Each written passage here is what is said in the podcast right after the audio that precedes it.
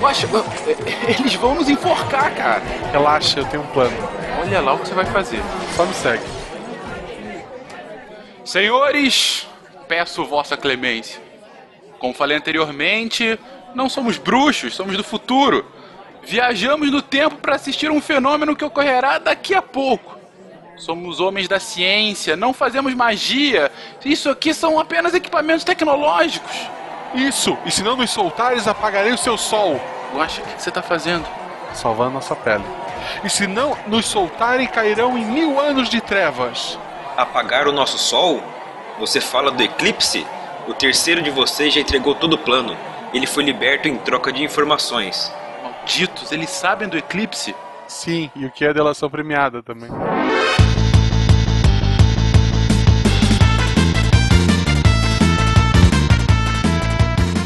Pessoas, aqui é Fernando Malta Fencas, diretamente de São Paulo. E dado que em astronomia eu sou quase um astrólogo, esse podcast será muito útil para mim. Alô ouvintes, aqui é o Felipe de Monte Belo, Minas Gerais, e nunca aponte sua luneta para o sol. Informação útil para você, Fencas. Obrigado, não, não farei isso. Olá a todos, aqui é Sérgio Sacani, falando do Rio de Janeiro. Não tem nenhuma frase engraçada, mas eu vou pedir para vocês ouçam esse podcast porque falar de astronomia amadora é muito legal e é um programa assim que vai engrandecer a alma de todo mundo, pode ter certeza. Olha só que beleza. Aqui é o Naelton do Rio de Janeiro. A diastra peraspera aos astros mesmo com dificuldade. Olha beleza, eu tô me sentindo humilhado depois dessas frases. Olá, olá, ouvintes, aqui é o Pena de São Paulo e lua de cristal que me faz sonhar mais da minha vida que eu não sei brilhar. Legal que ele, ele encarna a música mesmo, né? Tadinho, gente, ele caiu, gente. De Gaspar Catarina que é Marcelo, tem finalmente um tema que eu posso participar. Porque ser amador em alguma coisa, isso eu não consigo. Muito bom. Você está ouvindo o Psycast, porque a ciência tem que ser divertida.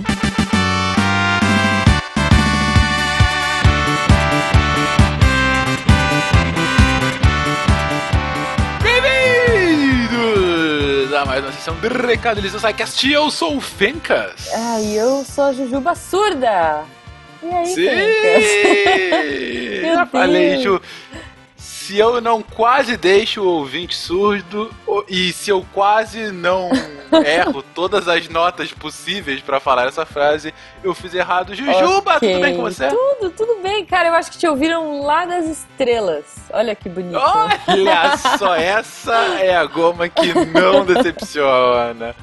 Não decepciona. Mas, Jujuba, Eu? se nós estivermos na constelação de Andrômeda, Tá. como que os ouvintes podem falar conosco? Cara, muito fácil. Eles têm algumas formas de falar com a gente. Eles têm o Fala Que Eu Discuto, que é o nosso e-mail, contato arroba. Se eles quiserem mandar uma coisa só pra gente, uma coisa mais intimista, em que a gente vai ler ali e vai responder no privado. Mas, se ele quer ser respondido, se ele quer trocar ideia, se ele quer tirar dúvidas e conversar com os podcasters que participaram dessa semana, eles entram lá no post, comentam e a galera vai comentar, vai brincar, vai falar. Provavelmente os meninos, ah, o Spengler e o Rigo, eles vão mandar GIFs, enfim. Então não deixem de participar lá no post, que é sempre divertido, galera. Exatamente. Lembrando ainda que uma aposta foi feita Uh. há mais ou menos um mês atrás. é verdade. referente a comentários e temos um pequeno guaxinim Cara, que por tá conta disso triste. está tá muito triste. A gente começa a falar de refrigerante, ele não para de falar disso. É, nossa. Mas olha só, em solidariedade ao Guaxa, eu também tô cortando o refrigerante da minha vida. Exato. Ah, inclusive, mas sobre isso, o Guaxa postou um vídeo falando sobre o final desse primeiro mês e a aposta que ele fez com o Werther posteriormente. O resultado dessa aposta está linkado aí no post. Quem quiser é Olha só abrir o vídeo do Tá no compartilhando. YouTube do Missangas Catim! Exatamente, olha só o SciCast mais Foi uma vez começou. como trampolim do Missangas. Imagina, imagina a gente dar um apoio pra vocês, entendeu? A gente ajuda esse podcast de ciência aqui a crescer. Como assim? Sim, obrigado, Ju. E o que o SciCast também dá apoio, gente, é ao fantástico Cloud Radio, né? Essa Sim. nova nova plataforma para se ouvir e produzir podcasts na internet brasileira. E a Cloud Radio está precisando de programadores, analistas e engenheiros de softwares, em especial front-end e mobile. Se vocês estão interessados nisso, dê uma olhada aí no link que está no post, que tem lá as especificações e também o endereço para envio dos seus currículos. Tem um Silmar feliz te esperando do outro lado. É, bom, melhor que o Tarek, né? O Tarek não tá Olha nunca. só. Enfim, É enfim.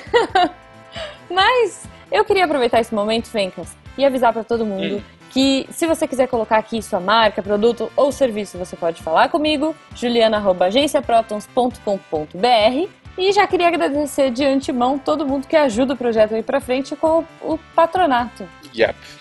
Exatamente. As pessoas que nos amam de uma forma ainda mais efusiva, como sempre colocamos aqui. Você, patrono, você, Cleide, você, Robson, que Beijo, estão ouvindo Cleide. agora. Um beijo pra vocês. Estamos esperando aqui no patronato. É isso aí. Então vamos pro episódio? Vamos agora, vamos Eu já agora. fiz o meu, eu já fiz a minha luneta de, de papel, papel alumínio. Sim. Já, já pro- Cara, eu usei todo o rolo de papel alumínio e pus na cabeça pra fazer um capacete. Acho digno, vai que eu acho um nada. Exatamente. Você, além de olhar as estrelas, está se protegendo de qualquer interferência alienígena. né? Exato, porque é, Vai dar é certo, assim, Ju. vai dar muito certo, cara. E aí eu coloquei Nesse até, sei lá, episódio a gente te ensina a fazer esse capacete, gente. Boa, boa. Então vambora, que agora eu já tô pronta pros aliens.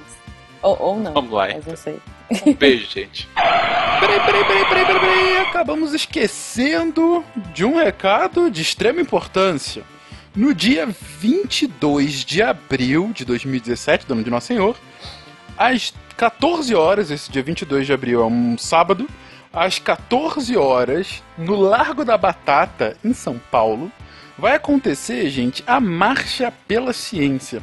O que é essa marcha? A Marcha pela Ciência é um movimento internacional que é, começou nos Estados Unidos e que acabou se espalhando para diversos outros lugares do mundo, que tem como objetivo, na verdade, mostrar que a ciência serve ao bem comum.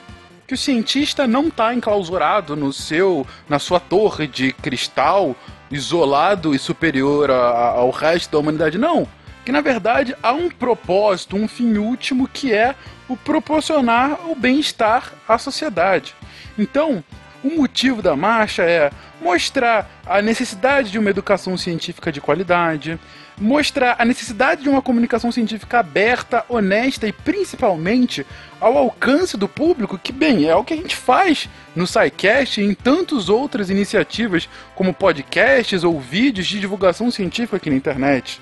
Mostrar que há necessidade de políticas e regulamentos de interesse público baseado em evidências e não só em achismo, não só em, em fisiologia política, ou seja, que há um espaço também da ciência na política e da política para a ciência e, como consequência, mostrar a necessidade de um financiamento para a pesquisa científica, algo de suma importância que foi alvo de um debate bastante acalorado aqui no Brasil no início desse ano, que ainda está sendo, na verdade, e que é, é um ponto que qualquer pessoa, cientista ou não cientista, mas todos aqueles que apoiam a causa, apoiam a ciência, deveriam estar a favor. Então, se você está interessado em participar, ah, você pode já ter mais informações em marchapelacienciasp.com, tem um site. Tem também um evento no Facebook já, já programado e o ápice, claro, é, como eu disse, no dia 22 de abril de 2017, às 14 horas, no Largo da Batata aqui em São Paulo. Ah, Fencas, eu não moro em São Paulo, eu moro em qualquer outra cidade. Gente, o evento começou aqui em São Paulo porque tiveram cientistas e não cientistas, entusiastas da ciência, interessados em trazê-lo aqui para o Brasil e fazê-lo em São Paulo. Você quer fazer na sua cidade? Não sei se vai dar tempo ainda para esse ano, não sei como, mas mostre esse interesse para os organizadores, ative a comunidade científica da sua cidade e encabece isso também. Enfim, e se você está em São Paulo, assim como eu, é, vá lá, prestigie, dê o seu apoio. Tá aí uma boa manifestação pública a ser seguida, a ser realizada. É, provavelmente vai ter uma galera do SciCast lá. A gente dá mais detalhes mais próximos, mas enfim, fica aí o recado. Marcha pela Ciência aqui em São Paulo. Agora sim, um beijo para todo mundo e vamos estudar um pouco mais de astronomia. A astronomia é útil porque nos eleva acima de nós mesmos. É útil porque é grande e nos mostra como é pequeno o ser humano. Mas a mente humana alcança a grandeza desde que sua inteligência consiga abraçar a imensidão estonteante do todo, onde o corpo é somente mais um ponto obscuro. E apesar disso, ela consegue aproveitar sua harmonia silenciosa. O encarrego.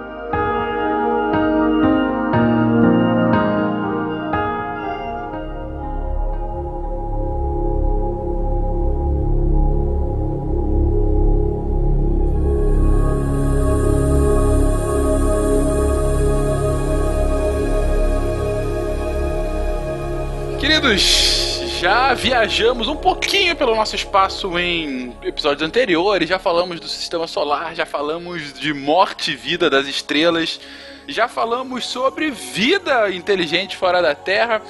Mas um ponto que é muito interessante, inclusive a gente recebe algumas perguntas nesse caminho por parte dos ouvintes, é ok, mas como é que eu começo a estudar sobre isso? Enfim, como que eu, da minha casa, sem toda uma aparelhagem muito rebuscada, eu posso começar a olhar para o céu e entender o que está ali em cima. Então, primeiro e acima de tudo, a gente vai tentar responder aqui a duas perguntas bem singelas, mas com respostas bem longas. Primeiro, o que, é um astrônomo amador? E segundo e mais importante, como que eu posso virar um astrônomo amador? Então, gente, o que é afinal esse astrônomo amador? Bem, toda vez que vocês verem, né, essa palavra aí, o Guaxinim tava até falando aí pra gente que ele foi pegar até a, o que, que significa a palavra amador, né? Desliga o filtro, é, é mais divertido. que horror. Eu faço uma analogia com antigamente com as Olimpíadas. O pessoal falava, né, que não podia ter nenhum cara de esporte profissional nas Olimpíadas. Então era sempre ou esporte universitário ou o cara era um amador. E a astronomia amadora, basicamente, assim, de uma maneira bem simples, são aquelas pessoas que praticam astronomia, às vezes de forma profissional mas que elas não recebem por aquilo, né? A profissão delas não é ser astrônomo, é um hobby dele é ser astrônomo. O problema todo é que é um hobby que quando você começa, você já começa a ter uma dedicação muito grande, você quer sempre melhorar e comprar equipamentos melhores e telescópios melhores e viajar igual eu tava conversando antes com eles aqui, viajar para caçar eclipse, viajar para ver a aurora boreal, tudo isso faz parte da astronomia amadora, mas não tem ninguém te financiando com relação a isso hoje em dia, se você pegar o mundo como um todo, já tá meio que mudando um pouquinho. Aí depois, durante o podcast aqui, a gente conversa sobre isso. Mas eu acho que o básico é isso, né? Aquela pessoa que ela pratica astronomia sem a astronomia ser o, o meio de vida dela, né? Sem ser o meio de renda dela. Eu acho que isso que seria a definição melhor de astrônomo amador. E não só de astrônomo amador, né? De qualquer hobby, né? Que a pessoa faça, na verdade e que ela não receba por isso, a pessoa acaba sendo amador naquilo. Eu sou podcaster amador.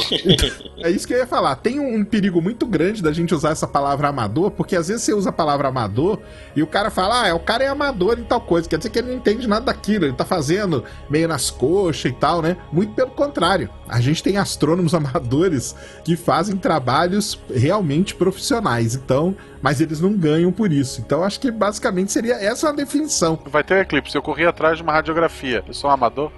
Não, você é um céu, uma pessoa cega. Quer dizer. você é um candidato ao tratamento oftalmológico. é, não, olha só. É, é gozado que nas listas que eu. tempo que a gente usava lista de e-mail ainda, coisa bem pré-histórica na internet, tinha uma discussão muito grande sobre a definição do que é ser amador. Porque que o Sérgio falou é isso aí. A pessoa não vive daquilo. Mas algumas pessoas começam, por exemplo, em umas áreas limítrofes. Por exemplo, o cara que constrói telescópios. Às vezes ele não tem formação científica nenhuma. E tem um conhecimento autodidata de astronomia e de repente começa a fazer telescópios e as pessoas começam a comprar os telescópios do cara. Aí ele pode passar a viver desse trabalho artesanal que ele faz. Eu fiquei com uma dificuldade de localizar astrônomos amadores, porque algumas vezes eu falava, pera, fulano é amador. Mas aí eu vou ver, não, o cara tem formação científica e trabalha num colégio onde que ele ensina astronomia. Aí eu não sei, é muito difícil. Fora também que o pessoal classifica, né? No, no pessoal dando no meio tem tipo assim, o amador de astronomia, o astrônomo amador, o entusiasta, dependendo do nível que o cara está se envolvendo na astronomia, né? O colega meu, quando a gente criou o Encontro Nacional de Astronomia, ele falava para mim assim: "O meu medo só é que a gente se profissionalize". Porque se profissionalizar já vai virar uma coisa complicada, né? Por exemplo, eu sou astrônomo profissional porque me formei em astronomia, trabalho com astronomia, ganho muito astronomia, mas tenho o espírito todo de amador. Eu me envolvo muito com astronomia amadora. E aí definiu, eu sou astrônomo amador? Não sei, acho que não. Não sei, não sei, mas, mas eu tenho o mesmo espírito quando eu tô lá com os colegas da astronomia amadora, eu não me sinto mais astrônomo do que os outros. Eu sou tão amador quanto eles ali. Então esse conceito é realmente é tem o lado da pessoa que ama o que faz, né, apaixonado, por exemplo. Eu quando me aposentar, certamente eu não vou parar de trabalhar com astronomia. Não vou parar de dar palestra, parar de ir a congresso. Na verdade, eu acho que eu vou até mais a congresso do que, do que eu vou agora. Vai Então, dar é mais assim. tempo, né? Pois é, eu tô de licença há uns tempos agora e já participei de um monte de coisas de astronomia amadora e não vou parar por causa disso, né? Só porque não tô trabalhando, né? Então, quer dizer, esse amador é a coisa do hobby, da paixão. O Sérgio definiu muito bem. Geralmente a pessoa não tira o seu sustento da astronomia. Geralmente. E geralmente não tem uma formação também na área. Sim, e é, meio, é até meio perigoso sim, usar a palavra amador para definir, porque vulgarmente ela tem esse conhecimento de que quem é amador faz aquilo meio sem saber o que está fazendo, né? Enquanto que a definição da palavra diz que quem faz, faz por gosto, faz sem receber nada, faz porque ama aquilo que faz. E na história aí tem vários astrônomos amadores que contribuíram imensamente com a astronomia. Às vezes eles contribuíram até mais do que os profissionais e às vezes têm mais conhecimento e, e tem mais equipamento e tudo. Mas eles são amadores porque eles fazem porque eles amam aquilo, não fazem porque é o trabalho dele. O ganha-pão, né? Isso. Bom, Naelton é um astrônomo profissional. Sakane se considera assim também, Sakane? Não, eu não sou profissional, não. Não, também você tá na, na categoria de amador. Eu tô na categoria de, de bem amador mesmo. É. Ainda mais morando onde a gente mora, cara, que é complicado ver alguma coisa.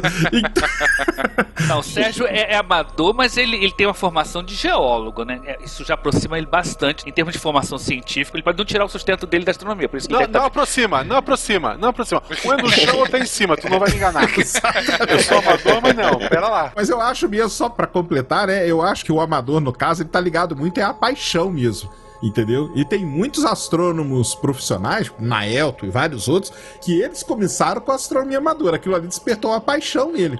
Então o cara foi lá, comprou um, um binóculo, ou começou a aprender a ver o céu, a ler o céu, a ver as constelações, e saía da cidade quando tinha chuva de meteoros, e procurava lugar para ver um cometa, e isso foi despertando uma paixão. Vou contar o meu caso. Eu era astrônomo amador atuante, eu observava ocultação de estrela pela Lua, que é um grande trabalho que os amadores fazem. Isso é uma grande contribuição dos astrônomos amadores, porque astrônomo profissional, principalmente de grandes observatórios, cara dificilmente ele observa a Lua e ainda mais ocultação. Mas os astrônomos amadores fazem esse trabalho. Eu Acho que eu tenho mais de 1.500 ocultações catalogadas numa entidade chamada IOTA, que ela recolhia essas observações do mundo inteiro. O mundo inteiro fazia e mandava para ela esses registros de ocultação de estrela. E eu era apaixonado. Eu fui fazer geofísica para fazer astronomia depois, porque na época eu conversava muito com o Daminelli, via carta na época, né? Carta, não tinha, tinha nem, nem computador direito. E eu conversava com o Daminelli, e o Daminelli falou: "Cara, faz o seguinte, ó, faz uma ou física ou geofísica e depois você entra na área de astronomia. Por que, que eu tô querendo dizer com isso? Eu tinha aquela paixão de observar, eu tinha telescópio, eu montava na rua, eu ia, olhava e tal. Entrei na universidade com essa vontade, entendeu? Vou fazer astronomia, mas vou fazer geofísica para ter né, uma segunda ali, vai que dá, dá pau em tudo, né? E, cara, quando eu, no meu caso, eu tô contando a minha experiência, quando eu comecei a estudar astronomia na universidade, cara, foi uma decepção gigantesca. Entendeu? Mas por quê? Por quê? Porque eu falava, caramba, cadê a porcaria do telescópio, cara? Ué, quando que nós vamos lá? quando que nós vamos lá no observatório ver? E eu falar, e cara, sabe o que era o mais legal? Eu sabia mais dos fenômenos que iam acontecer do que os professores de astrofísica 1, astrofísica 2, entendeu? Eu falava, cara, sexta-feira tem um eclipse da lua. Ah, é, cara, tem um eclipse da lua? Pô, vamos lá no observatório observar e tal. Agora, sempre tem, cara, os profissionais que ajudam os amadores. O Naelton é um exemplo exemplo assim nacional disso. Um outro cara que sempre colaborou muito com a astronomia amadora era o, o Roberto Bosco, professor da USP e cara, ele sim, ele era professor, ele era astrônomo profissional, publicava trabalho, trabalhava dentro da universidade, acadêmico, né, da astronomia, digamos assim. Só que ele tinha uma paixão pelos astrônomos amadores. Então ele reunia a molecada, levava no observatório e ele fazia esse trabalho. Só que na universidade, pra, ah, não, vou virar profissional, o cara tem que estudar e tal, não sei o quê. Eu falei, cara, que decepção, cara, que decepção. Quero voltar pro meu telescópio lá no interior de Minas e ficar na noite lá passando frio e observando minha lua, minhas estrelinhas. Mas isso acontece, isso acontece com muita gente mesmo. É, no primeiro ano de astronomia aparece muita gente lá sonhando que vai olhar pro telescópio. Quando enfrenta a primeira aula de cálculo, o cara já vira o olho. Quando eu entrei, eram 20 vagas. Da minha turma se formaram 5. Só que, assim, no primeiro semestre não voltaram 10. Metade da turma desistiu. Dos colegas todos que formaram, 5 estão formados. Trabalhando na área de astronomia, eu conheço dois ou três. Porque as pessoas desanimam muito. É, por causa da física e da matemática. É, o Naelton ainda fez astronomia mesmo, né, Naelton? Na UFRJ, né? Sim, na UFRJ era o único curso de graduação de astronomia na época que eu fiz. Atualmente, na USP tem um curso de física com ênfase em astronomia que é idêntico ao currículo da graduação de astronomia da UFRJ. Tinha probleminha entre as duas instituições, inclusive de reconhecer.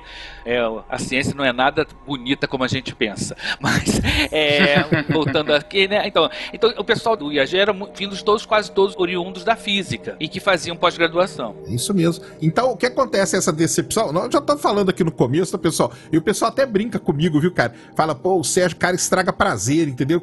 Fala um monte. Cara, mas a gente fala a realidade. A pessoa, ela entra num, num curso de astronomia pensando que ela vai ficar ali no telescópio e tal, e nada disso, cara. O cara vai ralar ali na física, no cálculo, e o que acontece? Né? O tema aqui é astronomia amadora. Por que, que nós estamos falando isso? Porque, às vezes, não, não é sempre, né? Tá aí o Naelto que não deixa mentir, e tem vários outros, né? Mas muitas vezes acaba até meio que reprimindo aquela paixão do cara, que o cara tinha. E aí ele fala, cara, agora ah, eu já vi o que é astronomia, não é nada daquilo que eu pensava e tal, dá uma baixada de bola em muita gente.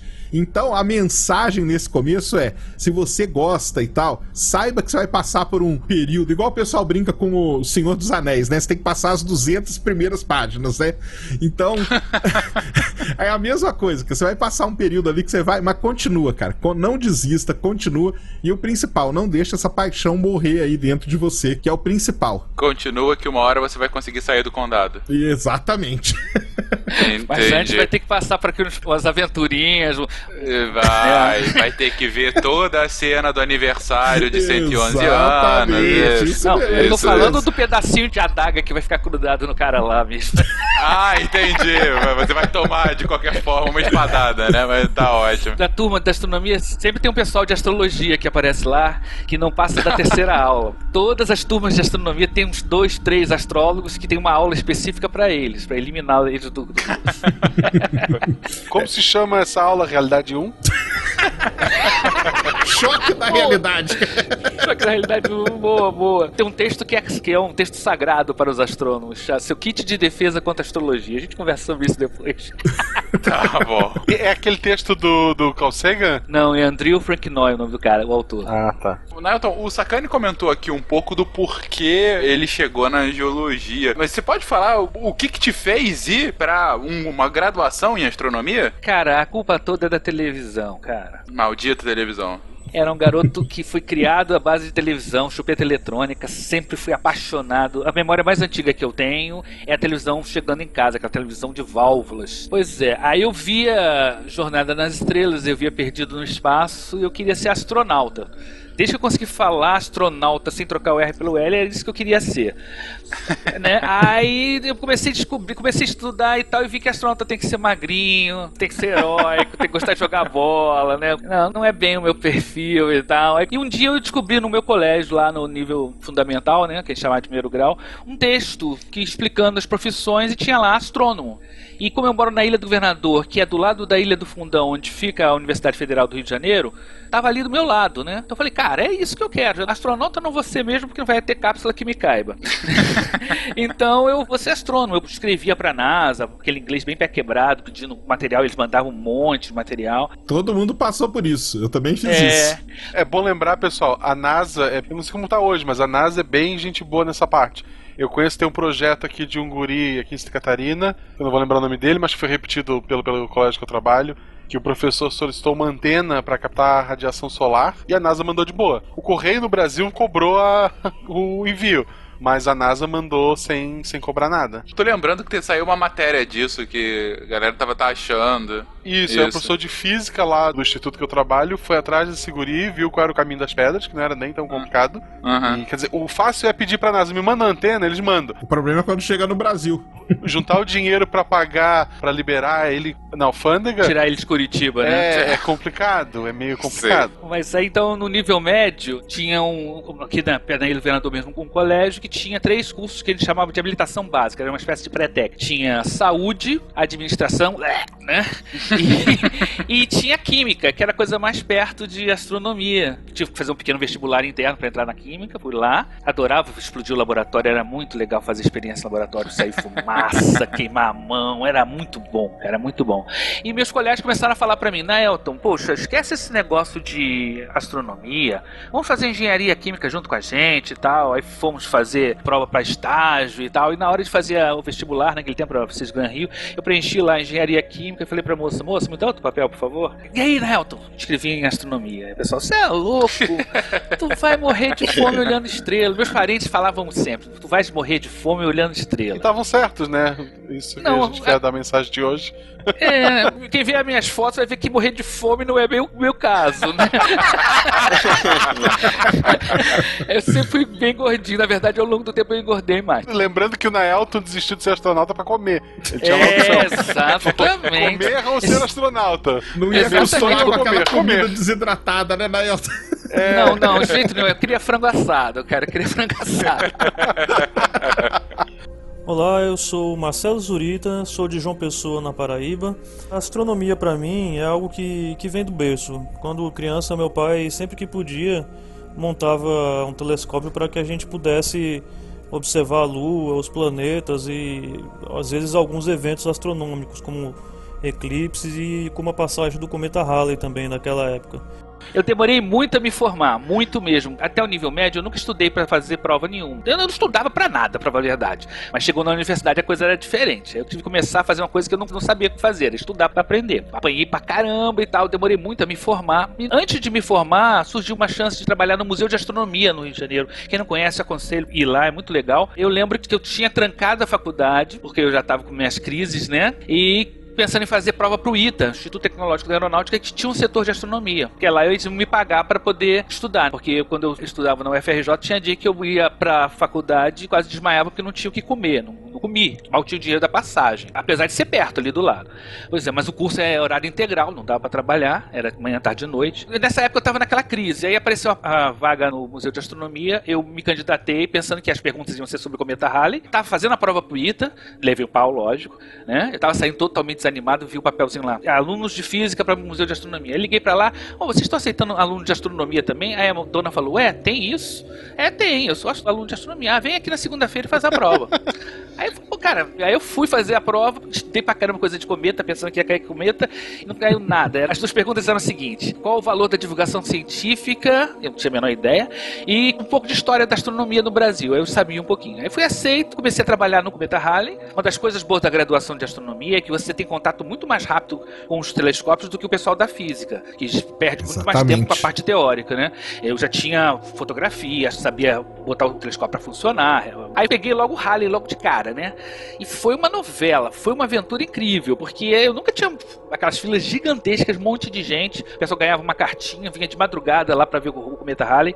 Quando choveu, eu fiquei feliz da vida, deitei dentro da cúpula e dormi. Aí alguém bate no lá, tum, tum, tum, tum. Eu vim ver o cometa. Falei, não, mas não dá para ver o cometa, tá chovendo. Ah, dá um jeitinho aí. Aí eu falei, não, não, não é comigo, não é. Aí, não estudou? Sopra? Pra que tu fez faculdade, hein? É. Não, aí teve uma dona que ficou indignada, falou: Isso é porque o telescópio é brasileiro, porque se fosse americano ele estendia, né? E passava através das nuvem, nuvens. Né? Pela nuvem. Eu falei, primeiro isso. o telescópio é alemão. E segundo, que não existe esse telescópio que estica, isso é só em desenho animado. A moça não gostou, não. Aí eu sei que eu acabei trabalhando no Museu da Astronomia, trabalhei lá uns 10 anos. Era a luneta ali de 21 centímetros que você usava? É, você é apaixonado aquele telescópio. É um panzer dos telescópios, cara. Porque É. ele aguenta. Teve um aluno, um cara de física, não vou falar mais nada, né, que limpou a lente dele com vassoura piaçava. Passou a vassoura piaçava porque estava muito empoeira, porque estava muito empoeirado, né? O instrumento aguentou cada um que, nossa, até que alguém de astronomia botou a mão nele, o bichinho já ficou mais feliz da vida, porque antes, nossa, mas foi uma, foi uma aventura muito interessante. Aí eu trabalhei com história da astronomia, muitas coisas legais. Depois eu fui para Embratel, trabalhei uns 10 anos com controle de satélite, né? E agora eu dei uma louca e voltei para divulgação científica planetária. Por isso que eu sou meio amador também, né? Em Florianópolis, eu sei que tem o da UFSC. Agora eu tô aqui na região do Vale do Itajaí, tem em Brusque. No Brasil inteiro, óbvio, uma cidade um pouco mais distante, mas no Brasil inteiro tem vários observatórios. Procure na cidade de vocês onde é que tu pode estar indo para realmente ver, né? E, e aprender, por exemplo, de Brusque tem, além do observatório em si, tem tipo uma sala de aula e o professor que cuida lá do observatório é um cara bem louco, assim, ele tem pedaço de meteorito, sei lá, e ele mostra pra todo mundo, e daí ele vai passando pelos alunos, eu levei turma quando eu dava aula pra prefeitura, ele vai mostrando pros alunos, ele vai do lado pra cuidar que aquilo volte no final pra ele. E- mas assim, é é um cara, tu vê ele apaixonado pelo que ele faz, ele conta que ele pagou uma fortuna por aquele pedacinho de pedra, mas que é, é o tesouro dele, sabe? E tem o observatório em si, né? Cara, assim, pelo Brasil todo, se você procurar, você vai achar um lugar pra estar indo, pra estar visitando, só não vai dia de chuva. Uma coisa importante que ele falou: muitas cidades têm observatórios municipais, as capitais, basicamente todas elas têm, né? Pelo menos um observatório municipal. Boa parte delas, não todas, mas boa parte. E no interior, tem muita cidade de interior, cidade de grande porte ou de porte médio, que também tem. Só que além disso, e aí que entra um belo trabalho dos amadores, tem muito astrônomo amador que na casa dele ele constrói um mini observatório. Ou com um teto que corre, ou com uma pequena cúpula mesmo. E acaba que esse cara, ele acaba ficando conhecido numa cidade. Você pega uma cidade de 60, 70 mil habitantes, aquele cara é conhecido porque ele tem um observatório. E aí que entra aquele negócio que o Nael tava falando, que é difícil a gente medir essa palavra. O cara faz um lindo trabalho porque ele acaba recebendo na casa dele escolas, pessoas que querem observar, e o cara às vezes constrói uma sala. Então, eu morei no interior de Minas, em Uberlândia, por exemplo, no Triângulo Mineiro, o Roberto Silvestre. Não brinca que você conhecia o Roberto Silvestre. Cara, Sério? eu sou muito amigo do Roberto, muito amigo Pô, dele, muito. Eu, eu só conheço ele virtualmente, cara. Eu, conhe- eu conheci ele muito. Ele faz esse eu, eu trabalho. ajudei. Ele faz, cara. Ele construiu na casa dele um observatório e ele construiu uma entrada secundária pro pessoal não passar pela casa dele. Você entrava e já ia direto pro observatório. E a casa dele era tipo um cartão postal na cidade, porque tinha aquela cúpula, né, cara? Você vê uma cúpula em cima de uma casa, não é em toda casa que tem, né? Muita gente passava ali e perguntava se era um disco voador, entendeu? Essas coisas. E, e o Roberto é um grande cara da astronomia amadora, cara, grande. E eu ajudei ele a construir a cúpula dele na Elton, entendeu? Eu tenho sonho de conhecer esse cara, eu conheço ele só virtualmente. Ele é espetacular. Dario Pires Rostirola, do, do Paraná, conheço ele Que muito. faz cara. telescópios como tanques de guerra. É o que o Naelton falou no começo. Os construtores de telescópio, né? Esses caras ditos artesanais, tem as grandes empresas que fazem telescópio e tudo, Celestron, Mid, Orion e tal, mas tem os artesanais. Então tem o Dario Pires, tem os caras do interior de São Paulo, lá o cara lá de Araçatuba, O Colete de Curitiba. isso, ao Sandro Colette, tem o Bernardo Riedel em BH. Aí é o que entra naquele lance. Por isso que é muito difícil, né, a gente definir essa palavra. Porque o cara acaba ganhando dinheiro com aquilo. E muitas vezes não é a profissão dele, porque, por exemplo, pega o Bernardo Riedel, ele era professor de física na UFMG. Mas ele tinha a oficina dele que ele vendia telescópio. E aí, ele é profissional ou não é? É- ou é amador? Então é, é complicado é- essa divisão. Mas os amadores, isso aí, acho que foi o Guacho que tava falando, né? Lá em Brusque, né? Dos observatórios. Cara, isso aí é um negócio espetacular. E esse trabalho que os amadores fazem de receber as pessoas em casa. E o Nael, tu sabe melhor do que qualquer um o que, que é receber, sei lá, 20, 30 pessoas em- ou em casa ou num lugar. Nossa, crianças. Bota criança na história aqui. Nossa, é Exatamente. louco. Agora é interessante que a gente, que essa comunidade, ela é pequena, a gente conhece, eu conheço todos esses, quase esses nomes todos que você falou aí, ou virtualmente, ou pessoalmente, ou em congressos, e, ou encontros de astronomia, e é muito interessante isso, porque a comunidade astronômica profissional também é pequenininha. A Sociedade Astronômica Brasileira deve ter uns, sei lá, não chega a ter 400 sócios. Quando a gente faz um encontro, a gente costuma brincar, né? imagina, cai um meteoro aqui e acaba a astronomia do Brasil. né? Ainda bem que o meteoro tá errando, né, cara? Ainda bem que esses meteoros estão errando a gente. Olha, vocês estariam de parabéns se vocês conseguissem reunir todo mundo e morrer no meteoro. Assim, Parabéns. É, ia ser a ironia maior. É uruca Maior. total, né, cara? É uruca total, né? Mas é, e o pessoal do Amador também, assim, esses nomes que o Sérgio estão falando, eu fui, cara, o Dário e o, e o Silvestre fizeram parte de uma lista de eletrônica, uma lista que era de e-mails, que era a Urânia Brasil, que eu criei. Urânia Brasil, exatamente. Eu criei a Urânia Brasil faz um tempo, quando eu estava no Museu de Astronomia. Saindo do Museu de Astronomia, a coisa ficou melhor. Decolou, chegou a ter mais de 2 mil assinantes. Naquela época era uma coisa gigantesca para a internet, que era um negócio minúsculo, né? Ela é anterior à internet, era do tempo da Bitnet. E esses caras todos a gente trocava figurinhas. O Dário falando das montagens dele da, do- e tal. O Silvestre falando. da- ele tem uma cruzada contra a poluição luminosa, não sei se ainda tem. Exatamente. Uhum. Eu vivo pedindo pra ele ir no congresso de astronomia. A gente teve um em Belo Horizonte agora, o Encontro Nacional de Astronomia em Belo Horizonte há um tempo atrás, e ele não apareceu. Ele é meio recluso, né? É, ele não sai, ele não vai, ele não vai. Pera, você, cara, você foi pra física, tem alguma relação com proximidade de astronomia ou foi consequência? Não, não, total, porque eu entrei na física para fazer astrofísica. E no curso de física da USP não tinha o curso astrofísica. Você faz física com habilitação em astronomia. E aí você faz aulas no IAG, que é o Instituto de Astrofísica e Geologia, acho que é esse o nome. Lá que é um instituto do lado da física. Então eu entrei na Instituto, física. Instituto Astronômico e Geofísico, cara. Eu estudei lá. fiz Obrigado. Bati a, bati a cabeça. Bati a cabeça, não sei o nome. Tô brincando. Mas é que todo Faz mundo confunde anos. o pessoal que chama de Instituto Agronômico e, e alguma coisa, Instituto. Gastronômico e Geofísica. Gostei desse gastronômico. Gastronômico e geofísica. Olha só. E eu fiz as matérias de astrofísica, porque meu intuito era justamente esse, me formar com né, habilitação em astronomia. né, não tinha um curso só de astronomia. Porém, no meio do caminho, eu me apaixonei por outras áreas da física e também porque tem um problema que as matérias né, no IAG eram só de tarde.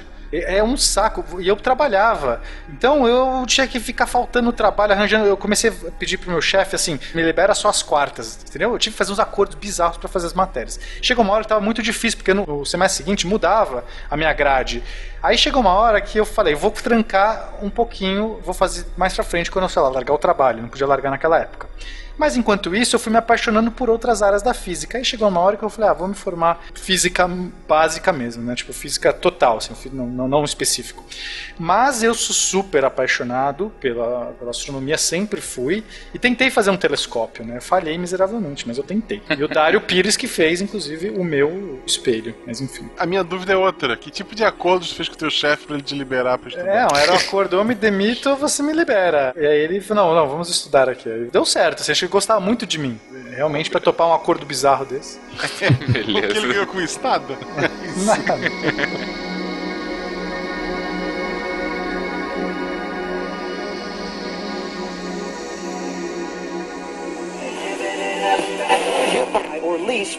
Bem-vindo à Rádio 2.0. Monetize conteúdo em áudio, anuncie, ouça, presencie o nascimento de um mundo feito de som. cloudradio.com.br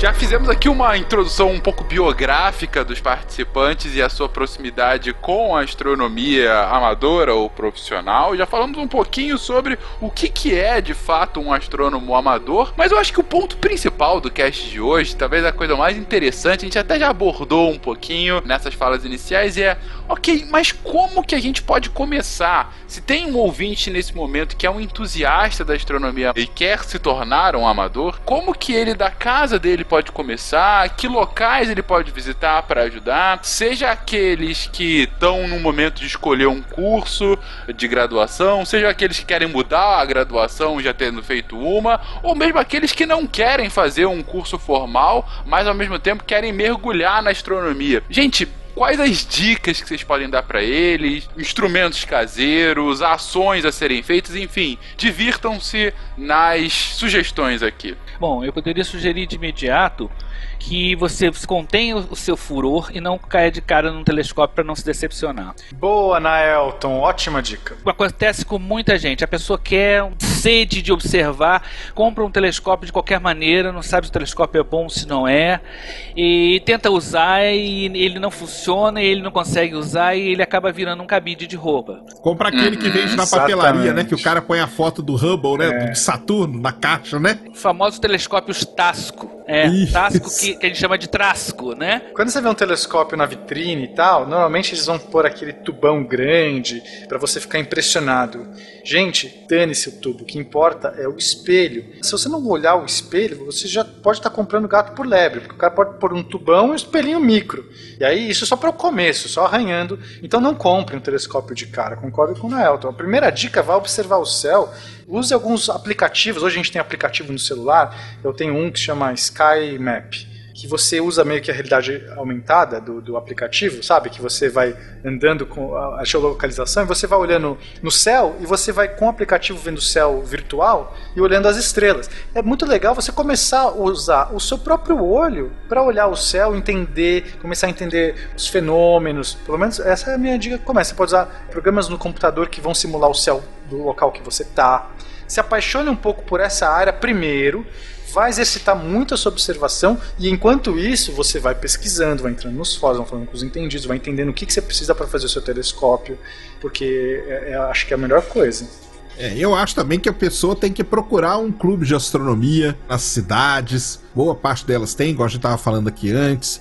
Procurar um planetário aonde tem, ir num observatório municipal que seja, conversar com quem é da área, ou olhar, né, Naelton, olhar num telescópio, cara, mesmo que seja uma, uma lunetona, uma, tipo a 21 centímetros lá do Museu de Astronomia do Rio, ou outros telescópios, olhar num telescópio. Esses clubes de astronomia, eles fazem reuniões e colocam vários telescópios pro pessoal olhar e tudo mais. E hoje, né, cara, hoje a vida tá muito mais fácil, né? É, tem internet. Então, né? isso que eu ia É. falar, você tem aí o Facebook que tem, cara, centenas de grupos de astronomia. Siga o canal do Sacane, Space Isso, Today, cara. Você vai saber muito de astronomia. Space Aí Today, Today. Exato. Gosto nem recomendo. Vamos lá.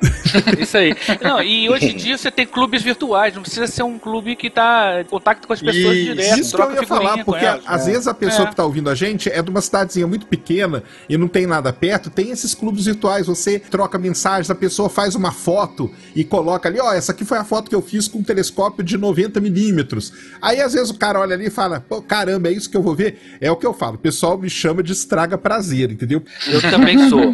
Esse conselho do Naelton eu dou, cara, se você olhar no telescópio vai ser uma decepção. Entendeu? Com certeza. A primeira observação telescópica é um- uma frustração que a gente tem que. Nós que somos divulgadores de astronomia temos que saber lidar com ela. Por isso que eu tenho um colega meu que é muito entusiasmado com astronomia, ele quer mostrar estrela para as pessoas. Estrelas no telescópio é um pontinho, cara. Ele falou, pô, vou mostrar. Não é nem Alpha Centauri que é dupla, não. Vou mostrar, sei lá, Sirius. Aí ele quer bota lá, é um ponto brilhante. Quando o cara olha Júpiter e não vê nem vermelho, nem mancha vermelha, nem luazinha em volta, nada, ele já fica decepcionado. Nem um carinha dando tchauzinho de volta, né? Assim. É, não tem nada disso. O público lá no planetário, toda quarta-feira no Rio de Janeiro, a gente tem todas as instituições astronômicas fazem observação. Não sei porque que é quarta. Tem uma coisa que é mística. Tem o Museu de Astronomia faz observação na quarta, o planetário faz observação na quarta, o Espaço Ciência Viva também faz, tem o, o CARD também é faz. porque é bem fácil, Nata. O pessoal da faculdade, sexta-feira volta pra casa. Na quinta faz a festa de encher a cara. Na quarta é pra ver as estrelas.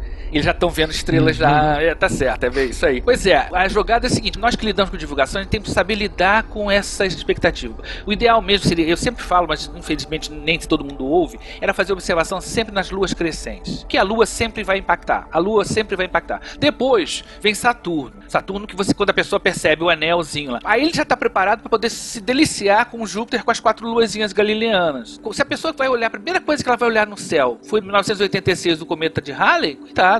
Era um chumacinho branco no meio de um veludo preto. Tanto que uma noite eu perdi ele de visão. Eu tive que chamar o Morão lá na casa dele, acordar o Morão para poder te achar o, o, o Halley. Então ele estava se movendo tão rápido que dava para perceber. Perdeu o meteoro. Não, o cometa. o cometa. o meteoro. É. Então, perdi o cometa. Não, não, coitado, né? Mas é, eu quero dizer o seguinte: as pessoas esperam as imagens que estão nas revistas, que tem a cor falsa, a cor amplificada e tudo mais. Exato, é. as imagens do Cassini, né? Não vai fazer. Então, não, é, até aquelas fotos de nebulosa. Exato. Sim astrônomo tem que acostumar a ser chato.